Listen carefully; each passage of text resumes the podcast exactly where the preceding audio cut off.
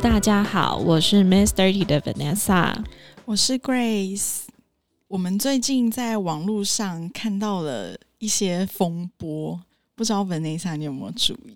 我其实没有在法律院，最近实在太忙了。不过就是好像前两天，就是这个新闻有在我的脸书上出现，所以我有稍微看了一下。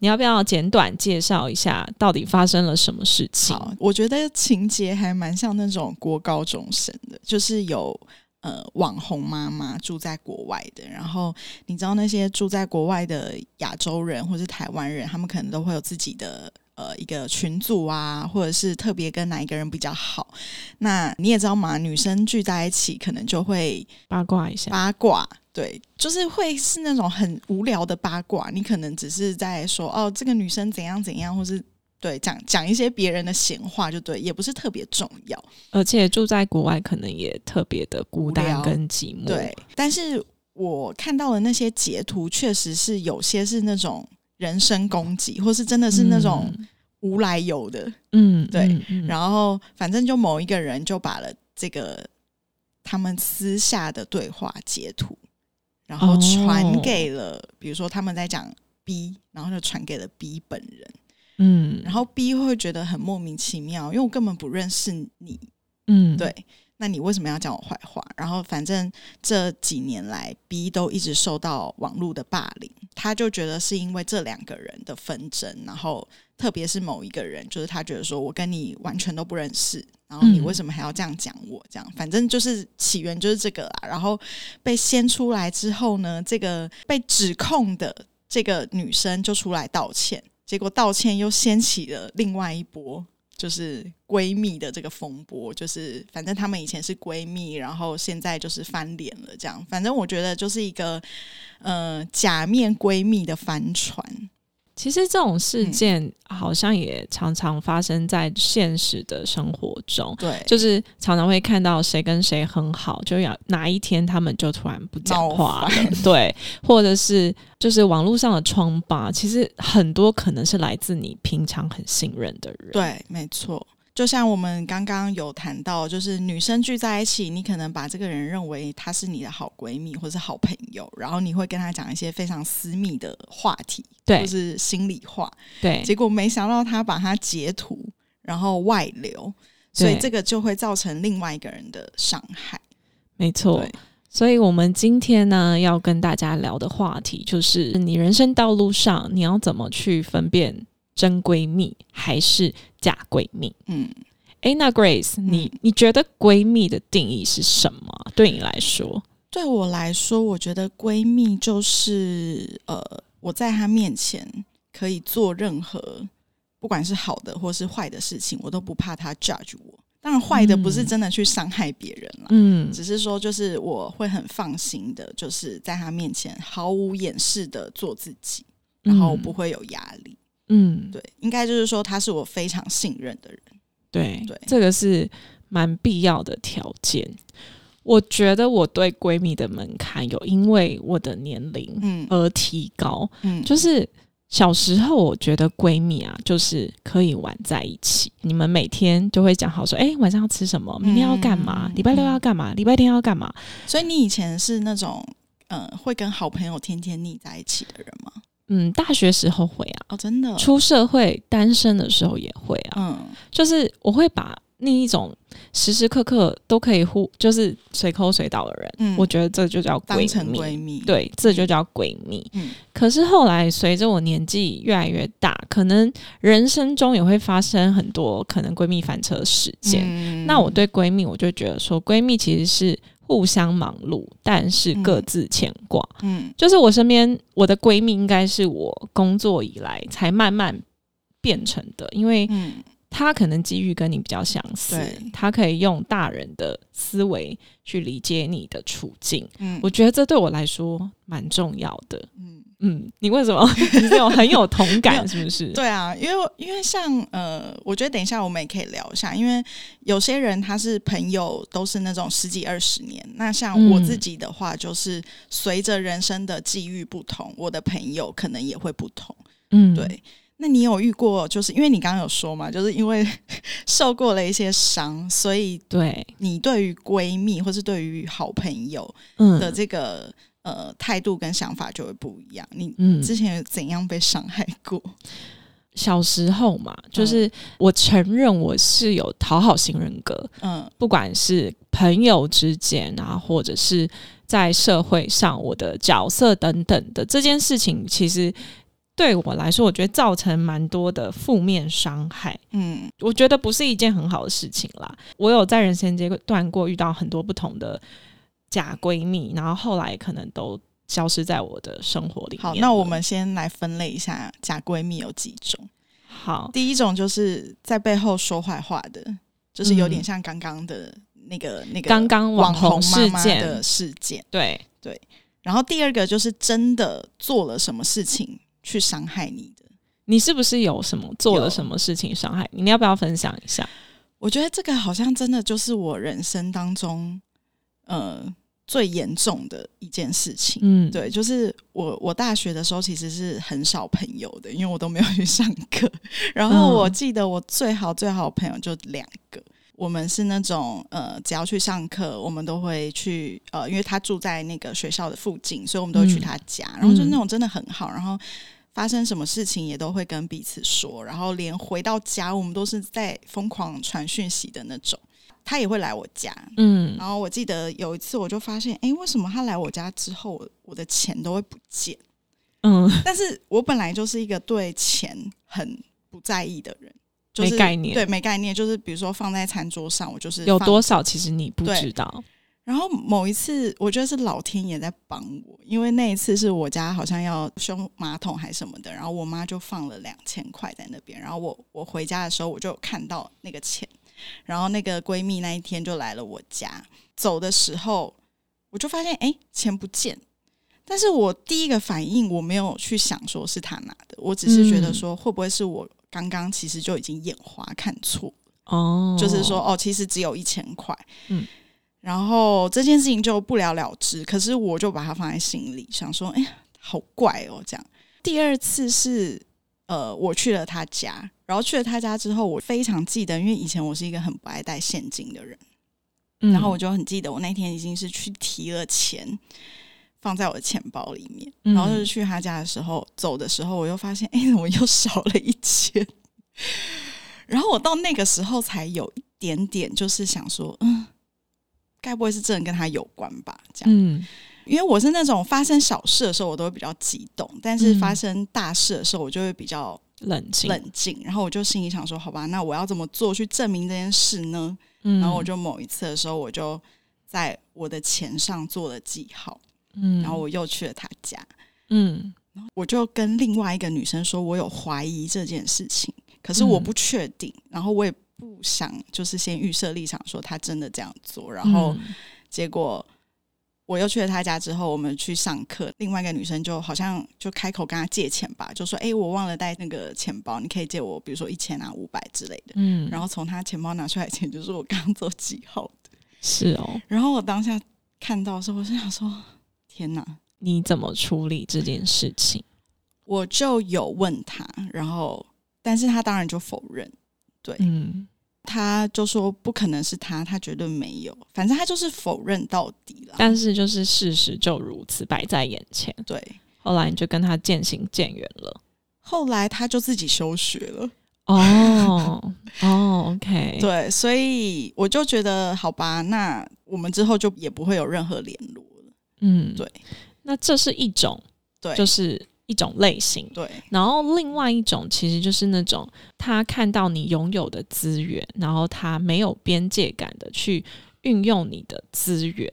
这其实就发生在我对我我好像有听你成长，的某一段故事里面，嗯。又是来自于我烂好人的同情心。嗯。我可能觉得那时候我们刚出社会，大家其实也没有赚什么钱，嗯可是我就是一个很喜欢买衣服的人，嗯。我就觉得说没关系，我的衣服可以借你嗯。穿。就是你有时候是出自一个 好意，嗯。但是如果不是对正确的人，嗯。他真的是夸张到可能他会看我的 IG，然后去选打勾或是画圈，告诉我说他要穿这些衣服，嗯。好像变成我的 IG 是他的 共享衣衣橱。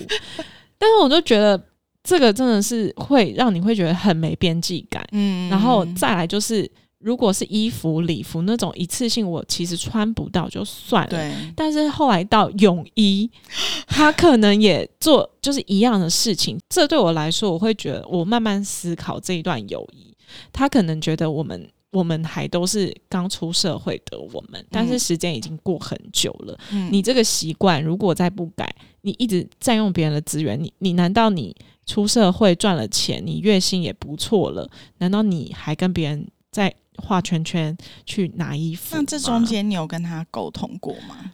其实我是那种我不会直接讲，我都会放在心里面。然后有一嗯天，我觉得到我的点了，我就不会再跟这个朋友联络了。他知道他到底做错什么吗？我觉得也许他不知道，但是嗯我我后期我就会说，诶，这件衣服我在卖二手，如果你喜欢的哦，话，那这一件我就便宜算你一半的价格。对因为我会觉得友情要维持住，嗯不是只是一直。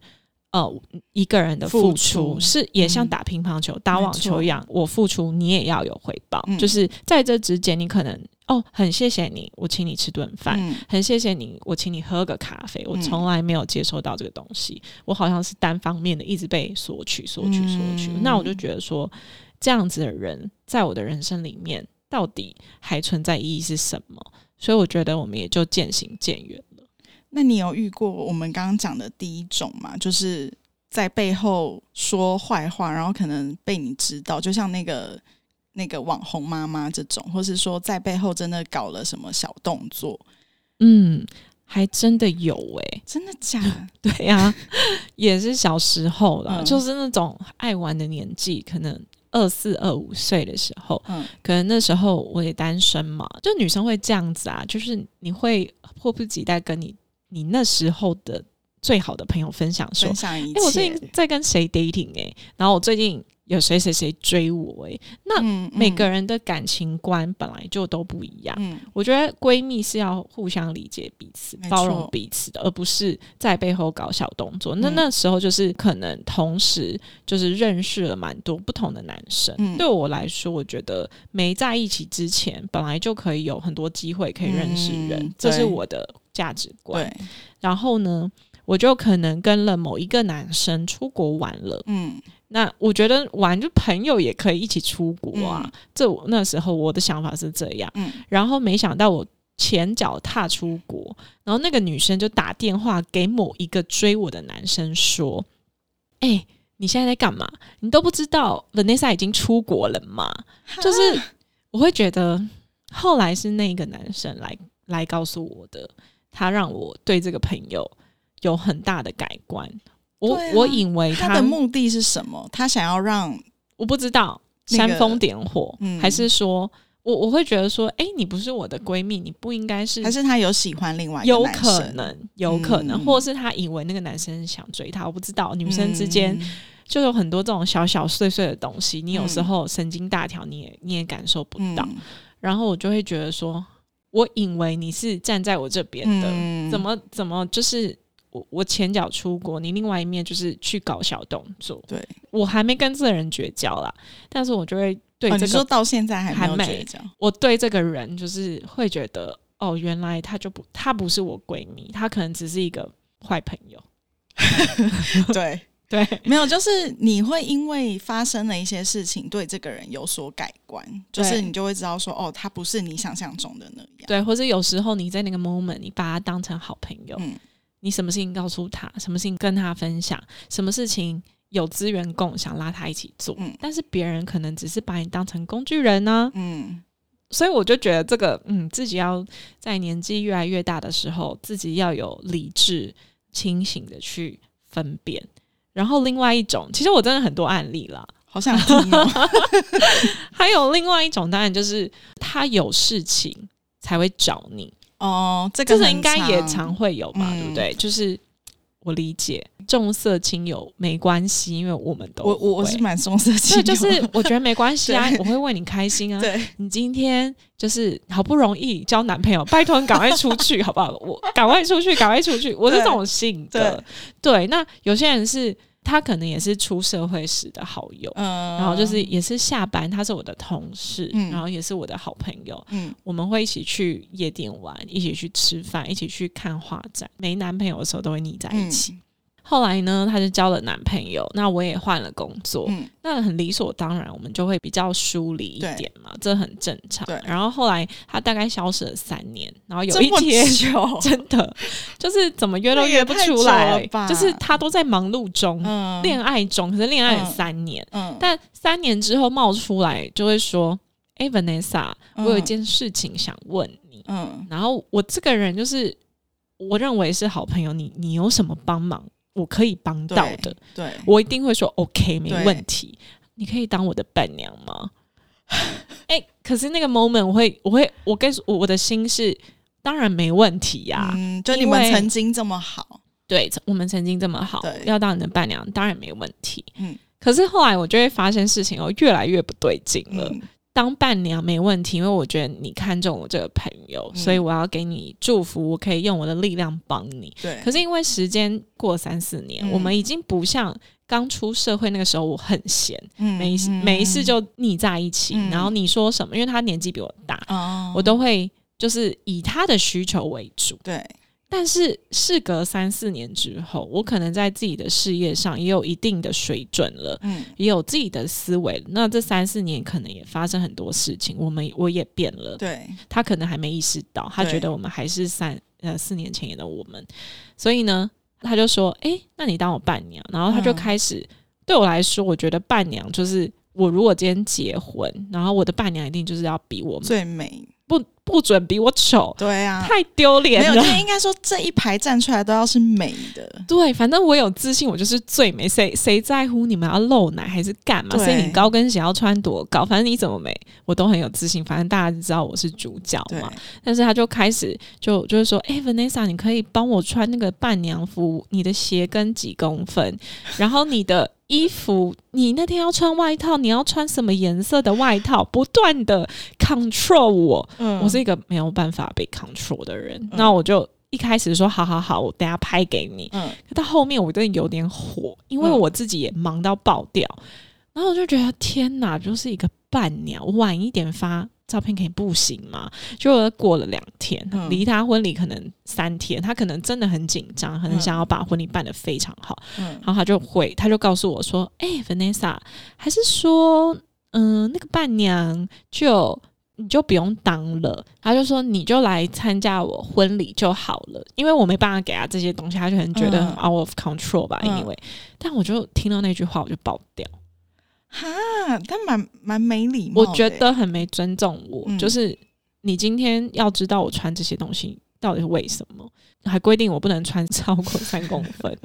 就是我知道我以前可能在他心里面，他的标准里面是那种很花枝招展的嗯女生。嗯可是如果你今天要找我当你的伴娘，那你就应该知道我有可能会是这样的路线。嗯，但是我心里会觉得，那天你是主角，我当然不可能抢你的风采啊。啊，对你到底为什么会告诉我这一句话？就是嗯那一句话，再加上他又没边际感，根本就不认识我那时候的男友。嗯他就说：“诶，那你的男朋友可以载我的伴娘上阳明山吗？”我想说：“靠，你三四年没出现，叫我当你伴娘，我说 OK，你还叫我根本没看过面的男朋友要载你的伴娘上山，然后再加上那句话，我就说。”祝你幸福！我不会去参加你的婚礼，我也不会当你的伴娘。衣服在楼下，你自己来拿。从此，这人就在我的人生里消失。所以你们现在还有联络吗？不会啊，就是什么都封锁了，哦，真的哦有到封锁。不需要联络啦，有什么好联络？没有，我我以为就是呃，就是没有联络，但是没有，就是这个朋友就在我人生就此消失。我觉得他好怪哦。就是我会觉得这个朋友，其实你想一想，他有跟没有一样的时候，就就其可以实可以断开。你人生之中也不需要这么多朋友，嗯，就是没用的朋友那么多，要心的？朋友，对所以对啊，这以上就是我人生发生的假闺蜜的一些案例，我觉得精彩吗？那你你受了这么多的伤，有关于闺蜜的，嗯，那会不会影响你之后在交朋友的心态，或是你对于人的信任会不会有所改变？这是一定会的。嗯可是我还是会保持着，我不会去对于我新交一个朋友去设想很多立场。嗯只是在我个人的立场里面，我会第一个我就不会这么善良跟嗯大爱。嗯就是你看我以上案例，可能很多都来自于我我没有想太多，嗯或是我想帮助别人。嗯对这件事情，我就会收起来。是我认识慢慢的慢慢的给。我以前就是会直接全部给你啦，嗯这种这种这种心态。但后来我就会发现，这样子不论是在友情或者是真的情感上面，其实对你个人跟当事人来说是不好的效益。嗯所以这是我自己会告诉我自己要踩住的点。嗯那但是对于朋友，其实我我不会有什么标准预，设立不会不会，我还是会希望我真心去认识你，嗯然后再把你分类嗯这样子。那我想问啊，就是我们一生中三十几岁，有很多人生不同的伙伴跟经历，你觉得闺蜜是一辈子的吗？以我目前的人生经验来讲，我觉得不一定。因为像有些人，我就有认识一些朋友，他的朋友都是那种十几二十年的嗯老朋友。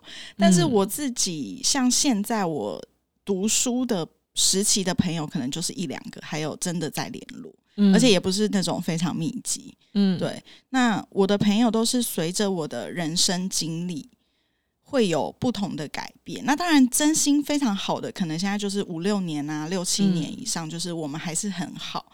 但是因为你也知道。这几年人生变化很快嘛，就是嗯有些人可能去结婚生子，那像我们嗯就是还在单身创业，然后在工作，嗯，所以你在一生中你会遇到很多人，在不同阶段会有不同的好朋友。但是嗯你说真的闺蜜，就像我们刚刚讨论，就是要非常非常信任的人，可能就是那那几个，然后那几个可能就是真的特别久，比如说呃五六年啊、十年，甚至有这种十年的。因为我觉得他们的人生机遇跟我已经不一样了。那嗯我们现在就算见面，我们当然还是会聊天，或者是你还是很熟悉这个人，你也不会说、嗯哦跟他很疏离。可是他不会是当你今天我现在立即发生什么困难，我会第一个想到想到的人人。对，我其实对朋友的定义也蛮多的，嗯就是我我会觉得说，像你刚刚讲的，可能小时候国小啊，或者从小一起长大的朋友，我不会把她说她是我的闺蜜，我会说她是我的老朋友。嗯就老朋友跟闺蜜还还是是不不太一一样，样对。嗯，那可能在你人生阶段中，你可能在工作的时候，你有工作时期的好朋友，我会归类她是工作伙伴，嗯。她有可能是闺蜜，嗯。延伸成闺蜜，嗯。可是可能同事啊那种或是客户啊、嗯。变成的，那就是工作伙伴，对，她不叫闺蜜。那真正的闺蜜对我来说，还有一个很大的重点，就是不爽对方的时候，你们是可以找机会说出来，嗯你会很轻松告诉他说：“哎、我刚刚觉得你那样真不 OK。”对，我觉得从就是那么多种类型的朋友，要晋升成这样的朋友，其实蛮不容易的。嗯就是我常常会看那种约会节目，国外的，真的假的？对我就会发现他们有一种很好的特质，就是他们不爽什么事情，他们会拿出来直接嗯。我跟你面对面的讲，而不是有些人是不敢跟当事人对方说，说，但是他可能跟了，就像你刚刚讲，跟旁边的人讲，然后传到另外一个人的耳里，就原本很简单的事情，嗯结果它变得很复杂，嗯然后就开始有很多有的没的事情发生。那我就觉得说，其实朋友到闺蜜的程度，是我们要可以坦诚彼此没。错，而且我觉得，如果因为你的坦诚，然后这个人就跟你闹翻或离开你，就他也不是你真正的朋友。对，互相了解彼此的缺点，然后还可以觉得对方可爱。包容，那我觉得对我来说，嗯，才真的是闺蜜。对。那我们刚刚讲的都是一些很负面的例子，但其实我觉得我们两个好像都算是真心朋友蛮多的啦。我觉得我们算是幸运，我没有啊，你还是有吧？有有啦，现在还是对啊，对有。所以我觉得我们还是算幸福跟幸运，就是朋友们其实都对我们蛮好的。那你你有没有觉得，比如说人生当中的好友？对你做过什么，让你真的觉得啊，他真的是我的好朋友诶，不用说什么十几年，或者就是你可以说一下近期有没有哪些人真的对你做了一件事情，或是他真的做了什么举动，然后让你觉得说哦，他真的是我的闺蜜。我觉得就是她知道你的喜好，嗯，然后她就是会在生活中给你小小的贴心，嗯，可是我觉得那种小贴心并不是说。我要送你，故意讨好你，对，送你什么花，还是送你什么奶茶，什么有的没的，不是，是她可能去哪里，突然想到你，然后他就突然讯息我说：“哎，中干嘛干嘛干嘛？”就是我会觉得哇，这个人很暖心，对。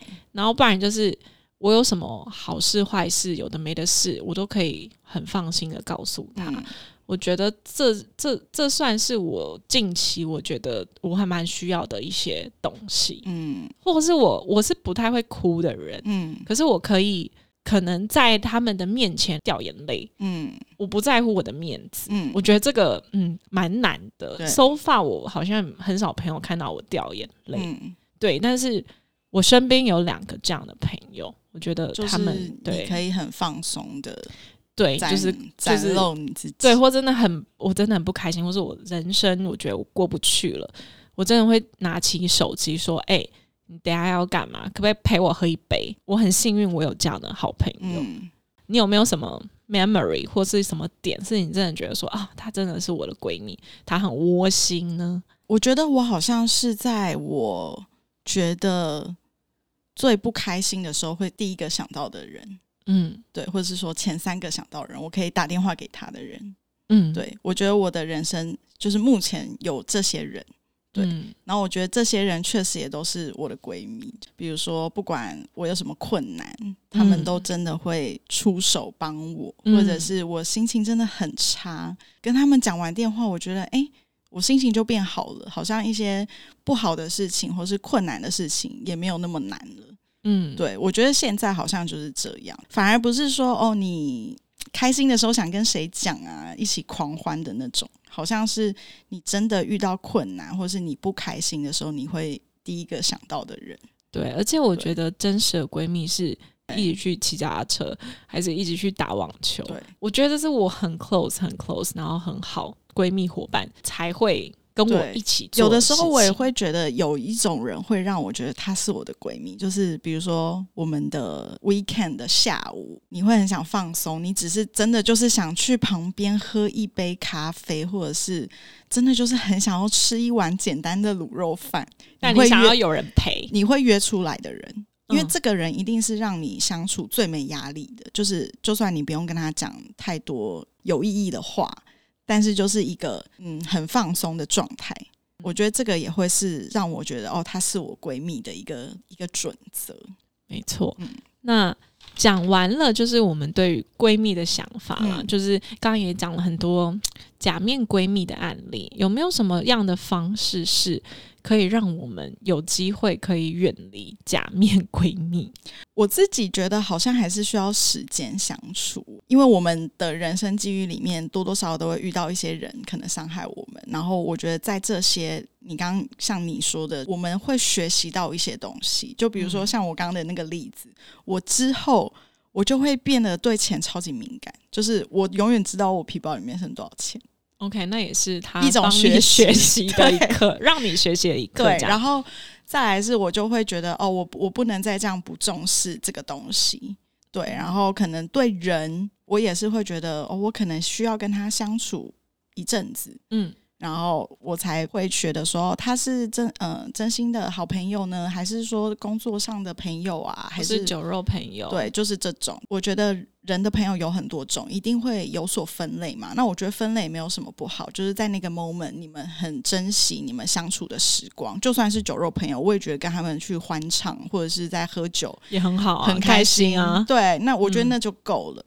那因为我自己对于在朋友。的经历上，可能受伤的层次程度可能比 Grace 还要多，经验也比较丰富一点。那我觉得那你自己会怎么样？我就归纳出三点，就是要怎么样？需要大家把它记好。第一个就是你要有自己的立场。嗯，我觉得当你有自己的立场的时候，你比较不会被人家牵着鼻子走。嗯，那你就比较不会遇到假面闺蜜，这是第一点。然后第二个就是你千万不要去当一个烂好人，嗯，去讨好别人，嗯，来博得这样的人际关系。比如说我刚刚说衣服的例子啊，然后等等，我觉得都是因为我太烂好人了，所以这这两件事情很重要。然后第三件事情就是你在人生的道路上，你必须。得要享受孤独，嗯，不是说滥竽充数，你要懂得分辨什么样的人可以待在你身边，从朋友变好朋友变闺蜜，什么样的人是啊出去吃吃饭啊玩乐的朋友。我觉得这个的前提就是你要懂得享受孤独，你不能因为孤独什么样的人你都你都一概南瓜跟接受，没错，你就很容易。如果这三点你做好，我就觉得那你人生道路上可能会少走一点弯路。对，不过我自己是觉得说。人嘛，就是一生总是要受到一些伤害或者是经历，你可能才会成长。没错，对，所以我觉得不可能有有人一生都没有被陷害过，或是没有没有受过这些伤害。